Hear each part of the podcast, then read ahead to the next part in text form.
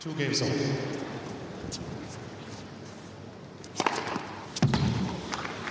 Fifteen love.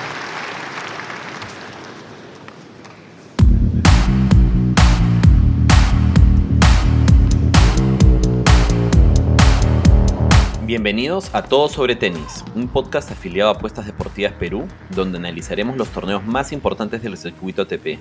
Encontrarán entrevistas con tenistas profesionales y sobre todo les contaré algunas anécdotas mías y recomendaciones de apuestas para los partidos más importantes de la semana.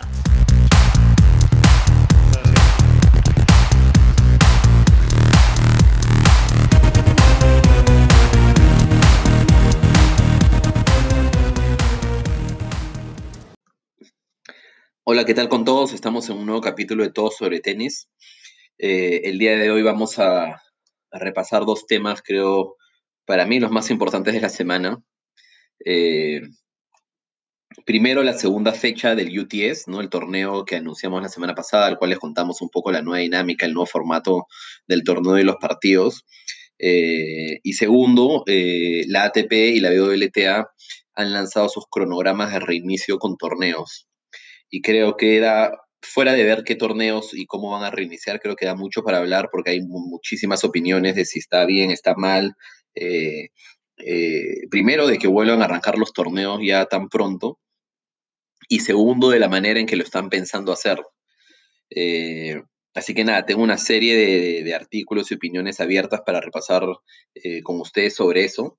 Pero primero quiero ir a lo del UTS, que creo que no sé si habrán podido ver alguno de los partidos del torneo, ¿no? La única manera de, de verlos es, eh, bueno, repito, no sé si es la única manera, pero la manera oficial de verlos es eh, pagando la suscripción en la web, eh, que pagamos la semana pasada 12 dólares 90 el mes.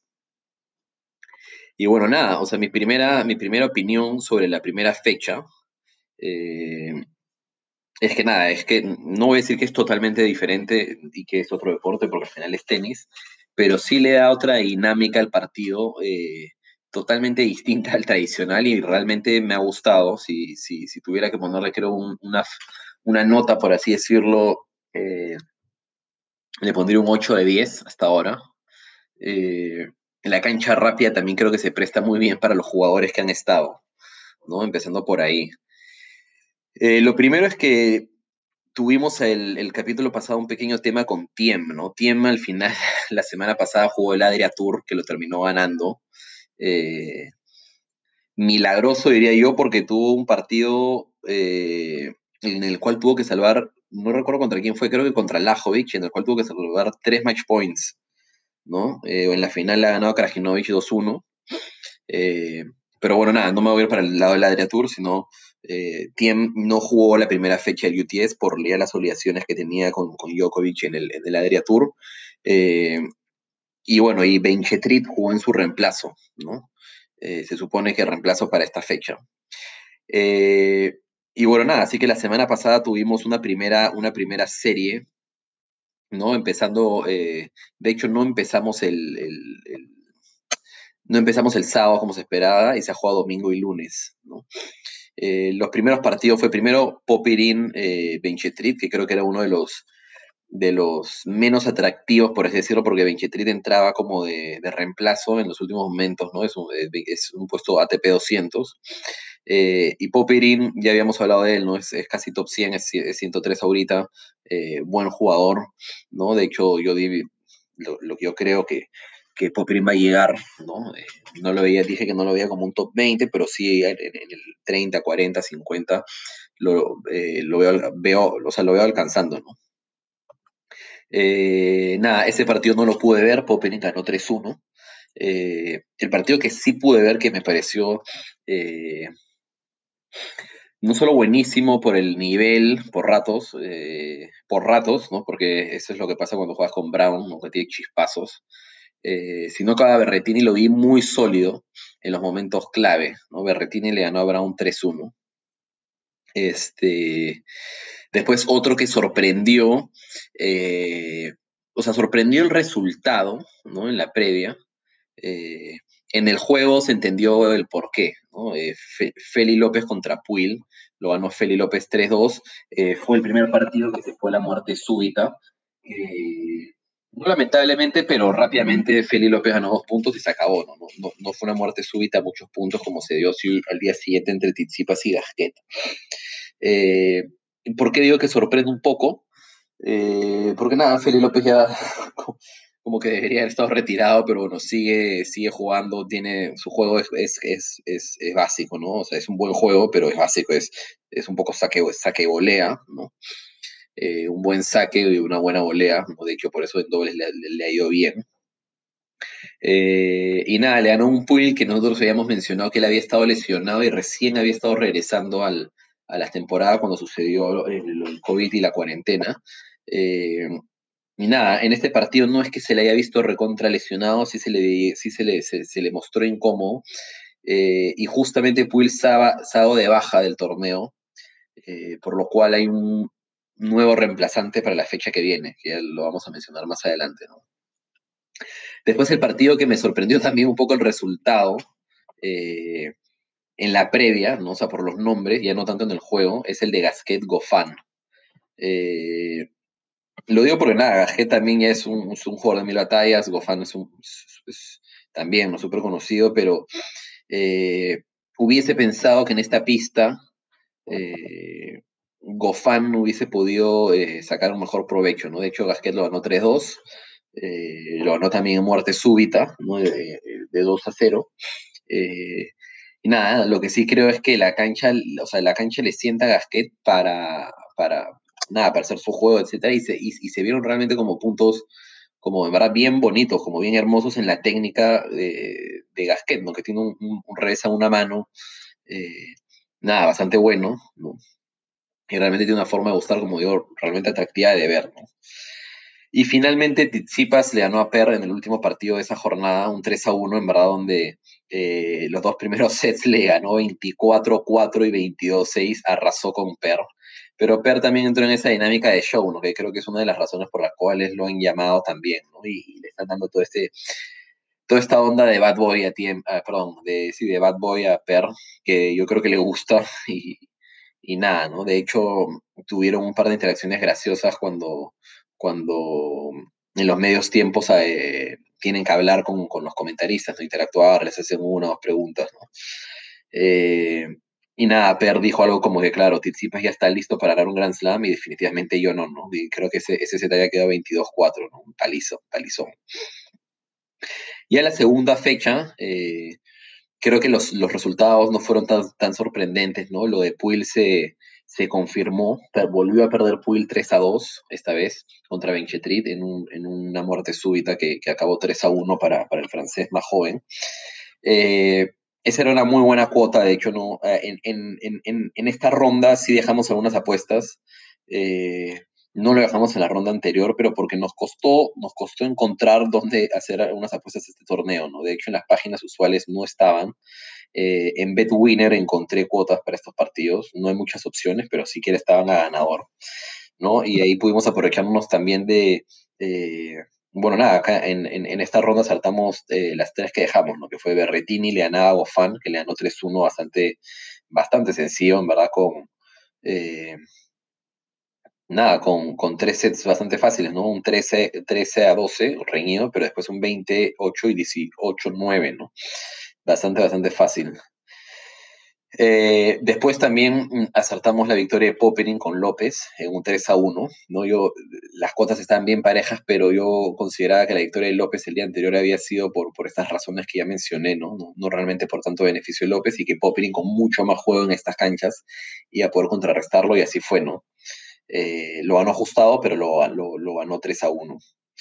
Eh, y el que sí nos hizo sufrir hacia finales del día fue Tizipas que lo ganó 3 a 2 y lo ganó encima un 5-3 en, eh, en, la muerte súbita, ¿no? Salvando algunos, algunos match points en ese, en, ese momento, De hecho, que se le complicó porque el segundo set lo pudo haber ganado también y, bueno, se pudo haber ido 3 a 1, 3 a 0, ¿no?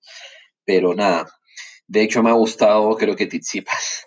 Tizipas, esto, esto está entre Tizipas y Berretini, me parece, a, a, terminar ganando después de los cinco fines de semana. Vamos a ver qué sucede. Si es que se pudiera hacer esa apuesta hacia campeón, lo haría, pero no lo he encontrado en ningún lado. ¿no? Entonces, eso es lo que pasó. Eh, eso es lo que pasó en la primera, en la primera jornada y vamos a revisar lo que se viene, ¿no? que lo que se viene creo que está aún eh, mejor. Lo primero es, eh, como decía, la baja de Puil y va a entrar eh, Corentin Moutet, otro francés, ¿no? De hecho, esto se está jugando en Francia, como hemos mencionado, entonces creo que hay la facilidad para que otros franceses entren a reemplazar nada, está, ¿no? Entonces, nada, empezamos con un partido entre Feliciano López y Berretini, donde realmente veo a Berretini ganador. Eh, obviamente en el tenis puede pasar todo, pero lo veo, creo que es uno de los partidos que más claro veo. Después tenemos a Tiem, ya que Tiem, o sea, lo veo evidentemente favoritísimo sobre Gasquet, ¿no? Lo único que me hace un poco dudar de Tiem es el hecho de que, primero que ha venido, o sea, está jugando constantemente, ¿no? Ha venido jugando, ha jugado el Adria Tour, después se ha ido a Austria, ¿no? Eh, eh, o sea, el fin de semana de la Adria Tour ha jugado cuatro partidos, no, no partiditos, porque igual son partidos, ¿no? Cada uno de esos sets igual dura media, 30, 35 minutos. Eh, pero ha jugado cuatro partidos, uno a medias contra el Zumhur que se retiró. Después se ha ido a Austria, ha jugado el 16, ha jugado el 17, va a jugar el 19, va a jugar el viernes 19 y después estaría viajando a Francia a jugar de nuevo, eh, a menos que me esté perdiendo de alguna información que no, que no tenga, pero según lo que he visto acá, mañana juega y después juega el sábado en Francia. Entonces, eso, eso como que me jugar un poco. Eh, me imagino, no, o sea, no sé qué ha pasado, pero creo que mucho, o sea, muchas responsabilidades se está, se está poniendo en un momento en el que no debería ser tanto así, eh, entendería, ¿no? Lo que sí, en el Adria Tour que se jugó en Arcía, este es un cambio también de cancha, ¿no? Este es un cambio de cancha. Todo, esto ha sido puro Arcía. Entonces, esa es otra de las razones que me hace dudar un poco.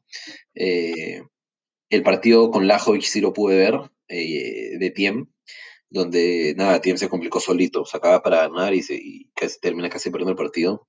Con Dimitrov lo vi un poco mejor, pero no lo vi tan pro, no lo vi tan, o no lo vi tan sólido. Y de hecho ahora en, en, Austria también, ¿no? Empezó dejándose un set, que de hecho se notaba que lo iba, que lo iba a remontar, ¿no? Pero terminó dejándose un set contra el puesto 500 del mundo. Entonces, esa es la única razón por la cual no me determino de fiar al 100% de, de Tiem en este partido. Después tenemos un, bueno, lo que iba a ser un Luca Puil eh, Benoit Per, que entendería entonces ahora va a ser Corentin eh, Moutet, ¿no? Según, según lo, que, lo, que, lo que he visto hace un rato en las redes de UTS. Nada, duelo entre franceses, ese Corentín también suele tener algunos roces, es gente temperamental, entonces creo que va a estar, va a estar divertido, pero siempre es divertido ver y, nada, tiene un lujo brutal. Después tenemos a Tizipas Brown, que de hecho este es uno de los fijos, creo que Tizipas lo, se lo va a comer a Brown.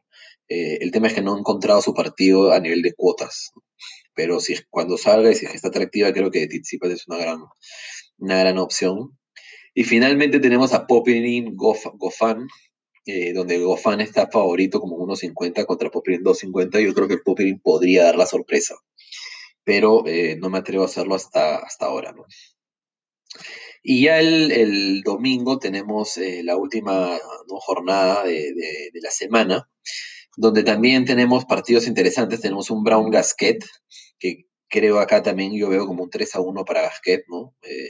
Brown hasta ahora ha ganado sets, eh, me parece que los dos partidos que jugó. Luego tenemos un López Gofán, que acá sí lo veo a, a, Gofán con, con, nada, con, o sea, con mayor nivel para ganar a López. No, no hay cuotas para estos partidos todavía. Que de hecho eh, lo pensaba, ¿no? Y de hecho, gran parte del atractivo comercial de estos torneos esas son las apuestas también, no sé que más gente lo vea, que más gente mire los partidos.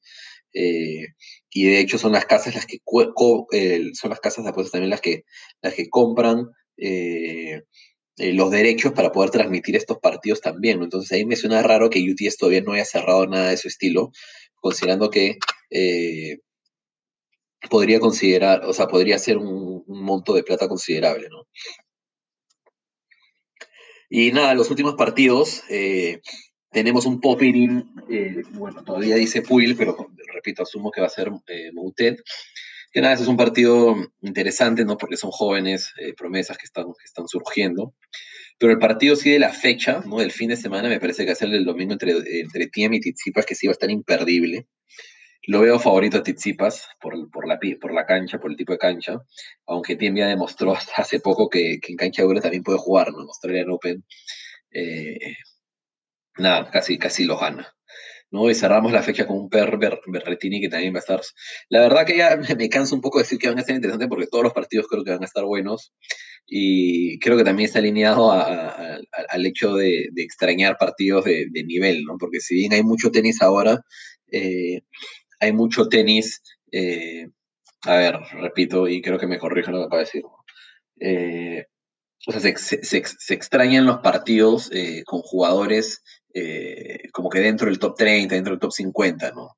Porque lo que han estado viendo mucho ahora son partidos eh, con jugadores, no sé, o sea, como torneos en Austria, ¿no? torneos en Alemán, en Alemania, torneos en, en, República Checa, etcétera, donde, claro, juegan los jugadores del país y donde tienes a, uno, dos o tres dentro del top 200, pero después tienes también a muchos jugadores eh, allá por el 500, por el 600 y por el 700, que, creo que no generan el mismo nivel de, nada, o sea, no lo hacen tan atractivo porque no se les conoce, o sea, yo no personalmente no los conozco mucho, ¿no? Entonces, algunos no los, no los conozco tampoco. Eh, entonces, ver a estos jugadores que sí el año pasado veníamos siguiéndolos fin, eh, semana a semana, está bueno, ¿no? Aparte también de que, bueno, en este caso el UTS he comprado la suscripción, entonces tengo para verlo desde la computadora, la tablet, puedo conectarlo a la tele, verlo en HD, etcétera, mientras que los otros torneos no los pasan eh, así como así, ¿no? Entonces, la verdad que se, complejiza mucho más seguir los otros, ¿no? Y bueno, nada, eso sobre el UTS. Eh, el que no y el que realmente quiera como darse un, darse un lujito y eh, sé que el tiempo de la cuarentena, eh, mucha gente está ajustada de dinero, pero creo que vale la pena, ¿no? Por, por 40 soles aproximadamente vas a tener eh, diversión, por así decirlo, sábado y domingo durante un mes, ¿no? Con partidos de muy buena calidad. así que nada, creo que si te gusta el tenis es, es una compra obligatoria por lo que dura el torneo, ¿no? Y el segundo tema del día donde no quiero hacerla tan larga tampoco el, episodio, es lo que les mencionaba, ¿no? Ya la ATP Tour ha subido eh, un anuncio con los torneos, eh, con el plan para, para, de inicio de torneos, ¿no? Y este va a empezar, eh, hasta ahora lo que se ha anunciado, ¿no? Empieza con, con el ATP 500 de Washington, el 14 de agosto, le va a seguir Cincinnati, pero no jugándose en Cincinnati, no el Masters 1000 de Cincinnati que, pudo, que tuve la oportunidad de ir a ver el año pasado. Se va a jugar en Nueva York, ¿no? Eh, empezando el 22 de agosto. Después se va a jugar el, justamente el US Open en Nueva York, obviamente también, empezando el 31 de agosto. Le sigue el ATP 250 de Kitzbühel, eh, Austria, que me parece rarísimo que haya logrado su aprobación ¿no? Me imagino que va por un tema de que también, o sea, no, o sea, un ATP 500 y un ATP 1000 lo juegan ciertos jugadores de cierto nivel de ranking. Eh, entonces, entendería también que tienen que, poner, o sea, que tienen que empezar torneos de un menor nivel de ranking para que otros jugadores puedan participar y no solo se concentre en, los arriba, ¿no? lo cual me parece justo. Pero me parece raro que el de Kitzbühel sea justo el que ha podido, el que ha logrado posicionarse, ¿no? Que se juega el 8 de septiembre. Después se va a jugar Madrid, Masters 1000, bueno, o sea, buenísimo, ¿no? Eh, también me parece un poco raro como estos tres torneos en Dura y después tres torneos en Arcía, eh, eh, tres, cuatro torneos en García, ¿no? Porque tienes Madrid el 13 de septiembre, Roma el 20 y París el 27 de septiembre, el Roland Garros, ¿no? Roland Garros, perdón. O sea, que se juega en París, ¿no? Pero Roland Garros no es el ATP de París, el Masters 1000.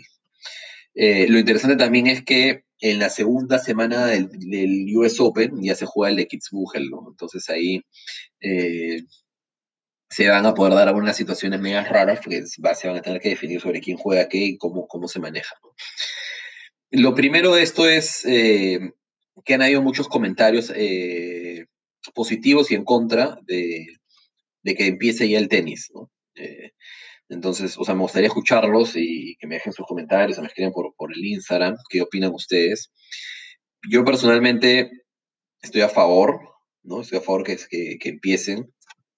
Me parece bien que se haga sin público, ¿no? Me parece bien que se haga sin público porque igual eh, creo que esos torneos van a encontrar la manera de ser rentables. Eh, de repente no, no lo rentables que eran antes, pero creo que es preferible eh, siquiera llegar al, punto de equilibrio que parar plata, ¿no? Porque todos torneos ya habían invertido muchísima plata con los sponsors de televisión, ¿no? Con los sponsors de televisión. Eh, que igual van a hacer que la gente esté enganchada. Entonces no puedo ir, igual lo, lo, voy a ver, no veo tenis ese tiempo, entonces creo que va a haber mucho interés por ese lado, ¿no? eso, eso, es lo primero. Lo segundo, que no sé cómo van a hacer, y creo que va a ser un pan con mango, ¿no? Es una, un, una, una loquería, es el tema de los puntos, ¿no? Porque los puntos siguen congelados, eh, y evidentemente van a haber jugadores que no van a poder de repente salir de sus países para viajar a estos torneos. De repente los europeos sí, no, pero los sudamericanos de repente no tanto. Eh, no sé, no, no, no, tengo, o sea, no me, sé, no, no, me sé la situación actual de todos los países del mundo, pero me imagino que de repente van a haber jugadores que no van a poder viajar.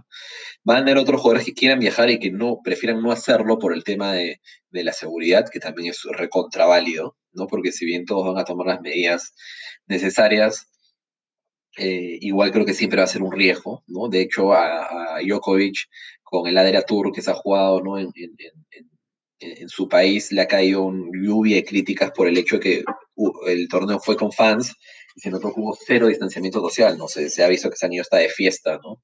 Eh, ni siquiera de fiesta, y bueno, de fiesta en un lugar cerrado, evidentemente, ¿no? Entonces creo que ese es uno. Eh, el tema de los puntos creo que sí, todavía no está claro cómo se va a resolver, no si se congela, no se congela, cuántos puntos, a quiénes, etcétera. ¿No? Lo otro es que eh, de cara a los Grand Slams han eliminado las clasificatorias, lo cual obviamente es visto por algunos como injusto, ¿no? Porque hay muchos jugadores fuera del top 100 que las clasificatorias de un Grand Slam son son básicamente los torneos que le dan la mayor cantidad de plata para sobrevivir en el año y jugar, y jugar bien en el año, ¿no? Eh, ese va a ser un tema también. Eh, otro de los que veía revisando es que, claro, los Grand Slams también no se van a jugar los dobles mixtos, entonces siempre hay algunos jugadores que se van a ver afectados por eso, porque hay algunos jugadores que en verdad en dobles mixtos les va bien, y, que, y que realmente, usualmente los jugadores de dobles, ¿no? que juegan dobles y dobles mixtos, entonces tienes una bolsa de dinero adicional ahí que siempre suma. No se va a jugar tampoco eh, el torneo de, de, discapacitados eh, de ruedas, que también me parece, no sé las razones, del justo leía ahí los comentarios de, no recuerdo el nombre, bueno, no lo conozco, pero era creo como un, o sea, un ex campeón de, de Grand Slam, creo que había campeonado dos veces seguidas el US Open, el actual, el vigente campeón, que decía que ni siquiera les habían consultado, ¿no? Y, realmente, ¿por qué con unos sí y otros no. Evidentemente es un tema comercial de todo lo que mueve el singles. Eh, pero creo que también si es que ya estás haciendo este esfuerzo titánico, ¿por qué no hacer un poco más para, para, para todos los jugadores? ¿no? Porque al final, eh, en el dobles mixto, igual vas a tener a todos, todos los jugadores que juegan el y el dobles entran al dobles mixto. ¿no? Creo que no hay ni uno que no juegue los otros que juegue dobles mixto. No sé las reglas exactas ahí. Probablemente haya uno o dos, pero si no, todos ya van a estar ahí. ¿no? Entonces, eh, tener algunos partidos más de dobles mixtos y tener algunos partidos más de, de los jugadores en silla de ruedas, creo que se pudo haber manejado en el caso de, del US Open, eh, ¿no? Eso, este, entonces realmente eh, hay muchos comentarios, de hecho al inicio cuando se le preguntó a Djokovic y Nadal sobre los torneos, ellos dijeron que no viajarían, ahora como que han tenido algunos otros comentarios un poco más positivos hacia el tema, pero nada, o sea, me alegro que regrese el tenis, lo que me genera incertidumbre es cómo realmente se va a dar, ¿no? Si es que realmente va a ser justo para todos los jugadores, ¿no? Eh, por ejemplo, en Perú, ¿no? Los jugadores acaban de empezar a entrenar recién desde esta semana. Eh, yo me imaginaría que sí van a poder conseguir viajar, pero los jugadores eh, de Perú ahorita los que podrían intentar estos torneos son eh, pocos, ¿no? Eh, en verdad, eh, varías en los Grand Slams para jugar la quali, pero no va a haber quali, ¿no? Entonces no, no podría tentarlo, ¿no? Y Kitzbühel, ATP 250 también, como esos son los primeros torneos que van a haber, me imagino que la demanda por entrar a esos torneos va a ser amplia, ¿no? Porque usualmente en semanas de ATP 250 tienes dos o tres en paralelo, entonces los jugadores eligen a dónde ir. Hoy va a haber un torneo a la semana, Y me imagino, repito, que la demanda por jugar este torneo va a ser brutal, porque todos han quedado parados, todos han perdido plata, todos están pasándola mal. Creo que es un momento generalizado en el mundo. Entonces, eso es lo que me preocupa un poco, eh, ¿no? Como hincha feliz de ver tenis, pero también me pongo en la posición de los jugadores que se están viendo afectados y que estoy casi seguro que no han sido considerados todos eh, con la misma vara, ¿no? Eh, así que nada, ese, ese creo que va a ser un gran tema que van a tener que solucionar, ¿no? Porque sé que el, Tour de Challengers todavía no ha sido anunciado y el de ITF me parece que van a anunciar, ¿no? Que esto aplica a los jugadores de, de, de 150 para arriba, ¿no? Eh, entonces, nada, eso por un lado, ¿no? Lo que les decía es, jugadores como Tiem, Nadal eh, o Djokovic ya están siendo más eh, relajados con sus comentarios sobre estos torneos, ¿no? Parecería que van a participar. De hecho, para Djokovic, creo que es una súper oportunidad de seguir ganando de seguir ganando puntos, ¿no? De, no, no puntos, perdón, de seguir sumando un Grand Slam más de repente dos. Yo realmente, si es que Djokovic decide ir a Roland Garros, no me cabe la menor duda de que nada lo va a hacer también, ¿no? Pero nada, eso va, a estar súper interesante de ver, ¿no? Inclusive ese cambio, juega, juegas, juegas, juegas US Open, ahí tienes que viajar a Europa a jugar en García, ¿no? Entonces, nada, realmente van a ser semanas de incertidumbre, como, como lo ha sido todo, esta, todo ese tema de la cuarentena y el, y el, COVID, pero también va a estar muy interesante verlo, ¿no? Este, nada, eso, es, eso principalmente, este, me, acabo de acordar de uno, de uno de los puntos que también había leído sobre, sobre el US Open, que decían que también iban a reemplazar a muchos de los, de los, eh, muchos de los jueces decía por cámara, ¿no? O sea, por cámara. Eh, entonces ahí me imagino que también es por temas de seguridad, pero también te has afectado tú como juez de línea, ¿no? Eh, por las cámaras, entonces creo, o sea, creo, creo igual, y de repente eso no va a ser muy popular, pero creo igual que el tema de la cámara, como en el bar, en el fútbol, ¿no? y de, bueno, en el básquet hace tiempo, es lo más justo, ¿no? Es lo más justo, te cambia la, la mirada del deporte porque a veces han dado puntos cruciales que han determinado partidos o campeonatos que han sido out y, y el juez no la vio, etcétera. ¿no? Pero creo que al final la tecnología lo hace más justo, ¿no? O sea, sea para bien o para mal, eh, al final es lo que es, ¿no? Y la tecnología se equivoca mucho menos que, que las personas, ¿no?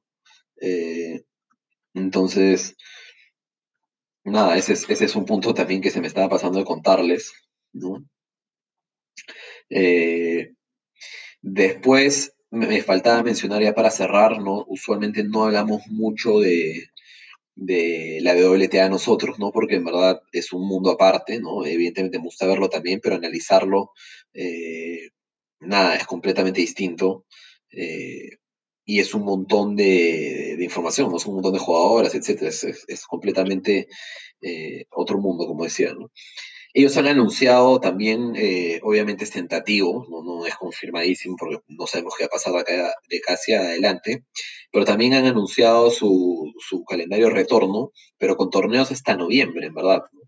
Son eh, 3, 4, 5, 8, 10, 13, 15, 20 torneos, ¿no? También incluidos US Open, Roland Garros, obviamente, ¿no? Eh, toda, toda, esa sección inicial es bien similar, no solo que empiezan con Palermo una semana antes, ¿no? El 3 de agosto, me parece, ahorita, en verdad, nos falta mucho. Eh, falta un torneo por definir para el 10 de agosto y luego, sí, igual, ¿no? El, Cincinnati, eh, el US Open, en vez del de Kitzbühel vas a tener un torneo en Istambul, y luego Madrid, Roma, ¿no? De bueno, un torneo en, en Estrasburgo y luego Roland Garros. Y de ahí se van para la gira asiática, ¿no? Eh, Seúl, China, eh, Beijing, perdón, Wuhan, Nanchang, Shenzhou, y, y nada, terminan con toda la gira china, ¿no? Tienen Moscú, Tokio, Shenzhen, Zhuhai, Guangzhou, no me acordaba que eran tantos torneos en, la parte asiática, de mujeres sobre todo, un montón. Eh, pero lo interesante es que van a tener las finales, ¿no? en Shenzhen, los, los WTA Final. lo cual haría indicar, haría indicar que de repente para los hombres también se está barajando esa posibilidad, no, lo sabemos aún. Eh, entonces, nada, esa es toda la información que tenemos hasta ahora. Espero que les haya, que haya sido de su interés y saben que pueden seguirnos en, en Spotify, Apple Podcast y en Instagram, ¿no? Como todo sobre tenis eh, podcast, ¿no? Ya, ya, la próxima semana sí regresamos con una entrevista que hemos hecho el día de hoy eh, a Alexander Merino, ¿no? jugador de dobles de, Perú, actualmente segunda raquete de dobles de Perú y que, y que nada, eh, creo que tiene una visión distinta y muy interesante del tenis que, que creo que les va a gustar a todos. Así que hasta la próxima.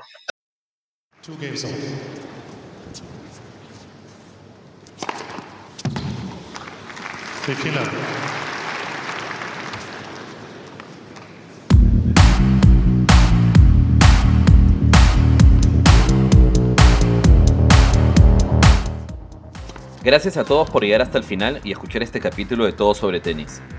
No se olviden de suscribirse en Spotify y Apple Podcast y sobre todo seguirnos en Instagram y recomendarnos a todos sus amigos.